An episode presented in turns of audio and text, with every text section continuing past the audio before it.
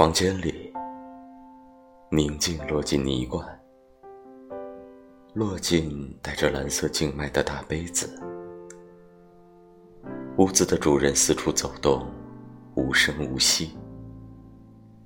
一会儿扔出一个芳香的果实，一会儿又将沉默涂成了橙黄。股股热气从一头野兽的伤口里冒出。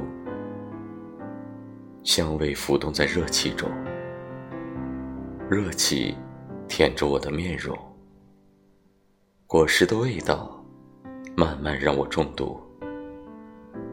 我终于沉沉睡去，在一个年轻女子的身上，果实的形状已将她包围。